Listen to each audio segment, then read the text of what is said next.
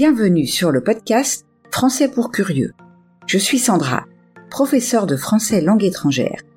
Et ici, je vous parlerai des aspects intéressants, divertissants ou même étranges des cultures françaises et francophones. Bonjour à toutes et à tous. J'espère que vous allez bien et que vous êtes en pleine forme cette semaine. Aujourd'hui, nous commençons une série dédiée aux femmes ayant eu un impact sur le monde de la beauté ou de la mode. Je ne vais pas vous parler de personnes francophones, mais je vous ferai découvrir la vie fabuleuse de certaines créatrices. Je commence par Elena Rubinstein. Comme d'habitude, un peu de vocabulaire utile afin de mieux comprendre l'épisode que vous allez écouter. Une année charnière. C'est une année importante qui marque une jonction entre deux périodes. L'issue, c'est le moyen de se dégager d'une situation difficile. Sans le sou, c'est-à-dire sans argent se réjouir de, c'est éprouver de la joie, une vive satisfaction. Être peine perdue. Cela exprime l'idée que l'on emploie inutilement du temps pour faire quelque chose qui ne vaut pas qu'on fasse des efforts, ou pour quelque chose qui est perdu d'avance. Un canon esthétique c'est un modèle de référence censé définir la beauté.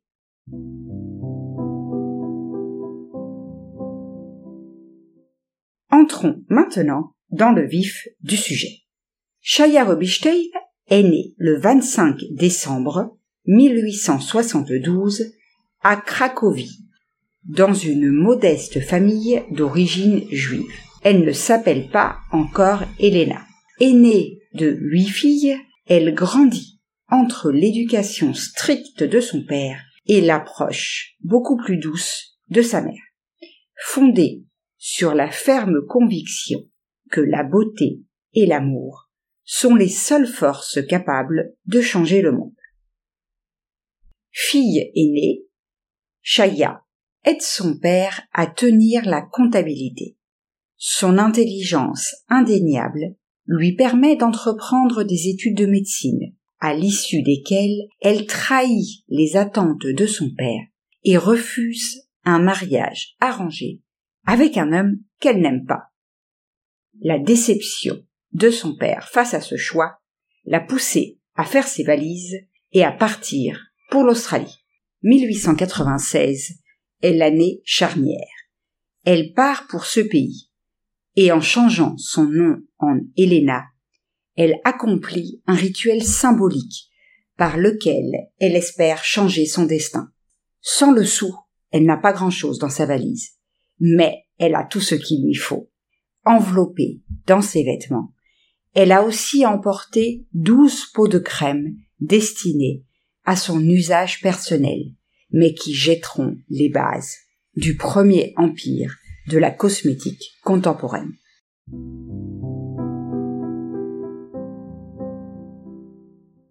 Embarquer sur un bateau et changer de continent n'était facile pour personne à la fin du XIXe siècle, surtout pour une femme seule.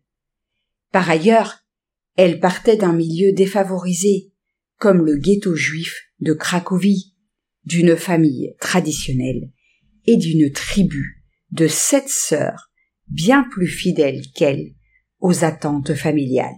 Les parents étaient épiciers, mais la mère de Jaya cultivait une passion qu'elle transmettait à sa fille, sans imaginer que ce serait son seul héritage. En effet, Madame Gitel Rubinstein se réjouissait de fabriquer des crèmes de beauté pour nourrir la peau des femmes. Les hivers polonais sont rudes et un bouclier contre le froid dévastateur était plus que nécessaire. la mère de Chaya prenait son hobby très au sérieux et se faisait aider par un ami de la famille, le chimiste hongrois Jacob Lixcu, avec lequel elle mélangeait de l'huile d'amande, de la sève d'épicéa des Carpates et diverses herbes jusqu'à l'obtention de composés dont elle s'enduisait le visage. Revenons un moment en arrière, au moment où Chaya est envoyée en Suisse pour étudier la médecine, car elle n'aime pas cela. Elle se sent mal et supplie ses parents de rentrer à la maison. Permission accordée, mais elle devra se marier. Elle accepte. Présente un camarade d'université à ses parents en pensant pouvoir éviter l'homme qu'ils ont choisi pour elle. C'est peine perdue. Elle comprend alors que son unique possibilité est de partir, et de partir loin. Elle s'embarque sur le navire allemand Prince Regent Lupold à destination de l'Australie. Et de là commence une nouvelle vie pour Elena.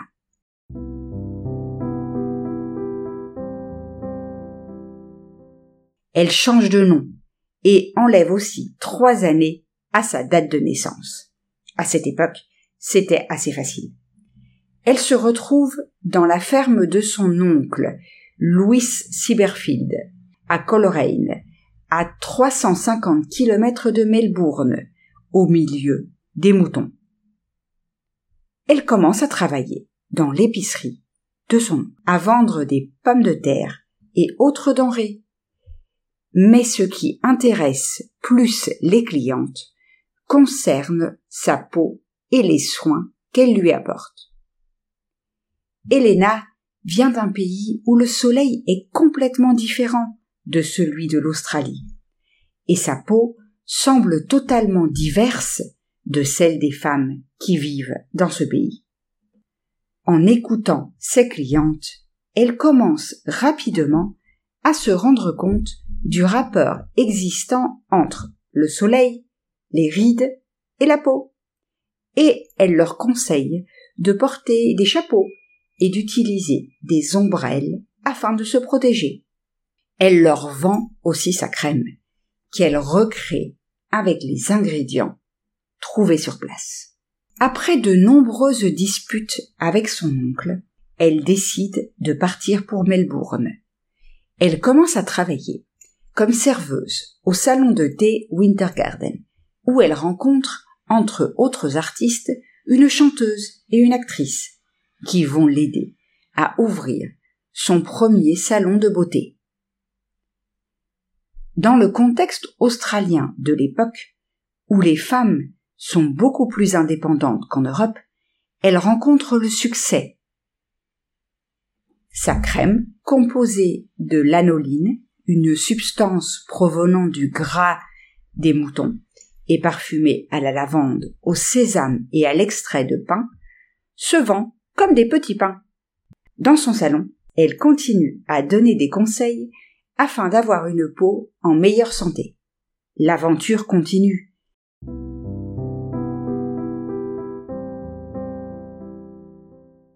En quatre ans, elle déménage son salon dans une rue centrale de Melbourne, en ouvre un autre à Sydney, et se prépare à conquérir l'Australie. Trois de ses sœurs la rejoignent afin de l'aider et probablement d'échapper à leur destin familial. Elle commence à vendre ses produits par correspondance et, en avance sur son temps, offre des échantillons de ses crèmes à des actrices et chanteuses pour qu'elles en fassent la promotion.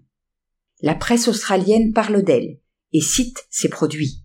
Elena étudie et utilise la science afin de trouver des solutions pour la beauté des femmes. En 1908, elle repart en Europe et ouvre son premier salon à Londres. Elle crée la crème de jour, puis la crème de nuit, des toniques au nom exotique comme odeur et eau verte, et enfin, elle fait breveter pommade noire, le premier masque contre l'acné.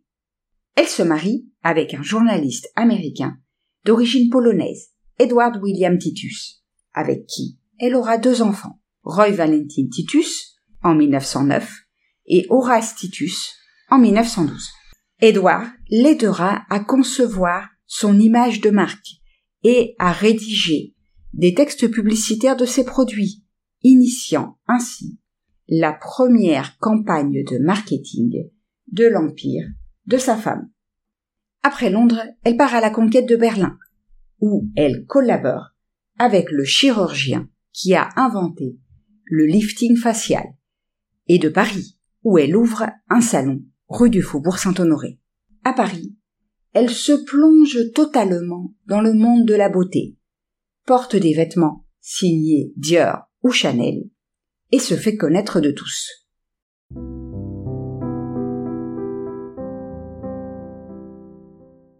Son succès économique et son engagement au travail lui font négliger sa vie familiale. Elle finit par divorcer en 1937. Un an plus tard, elle se remarie avec Archil Gurieli Chopna, un prince géorgien sans le sou. Elle déménage à New York et observe avec préoccupation les évolutions politiques de l'Europe. Elle fait émigrer quasiment toute sa famille, à l'exception de sa sœur Regina, qui sera déportée à Auschwitz avec son mari. Elle ouvre un salon sur la cinquième avenue, et chaque cliente fait l'objet de soins personnalisés et reçoit des conseils nutritionnels et sportifs. Par ailleurs, elle lance sur le marché la première ligne de produits de beauté masculins. L'innovation est la clé de son succès et sera cruciale pour poursuivre une histoire entrepreneuriale qui évolue désormais sur deux côtés opposés, séparés par l'océan. Alors que le canal de distribution européen s'effondre à cause de la guerre, et qu'à la fin du conflit, ses salons en France et en Angleterre sont réduits en poussière, Helena concentre ses investissements américains sur la recherche. À l'exposition universelle de New York, elle présente le premier mascara waterproof. Elle lance le premier rouge à lèvres en tube et elle affine les techniques de soins anti-âge et de lifting du visage. Elle devient le symbole d'un style intemporel. Célèbre est son adage, c'est-à-dire la phrase qu'elle répétait.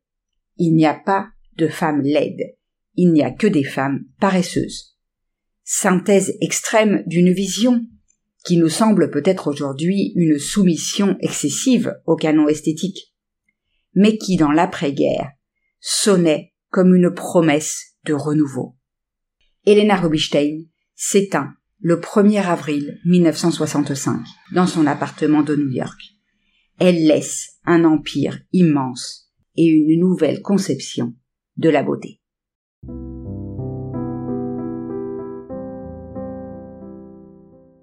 Et voilà, nous arrivons au terme de l'épisode d'aujourd'hui. J'espère que vous avez aimé ce que vous avez entendu. Si c'est le cas, je vous invite à laisser un message sur votre plateforme d'écoute préférée et à partager l'épisode autour de vous. Rappelez-vous que si vous voulez continuer à améliorer votre français, vous pouvez trouver la transcription sur mon site. Je vous laisse le lien dans la description. On se retrouve la semaine prochaine pour parler de Vivienne Westwood.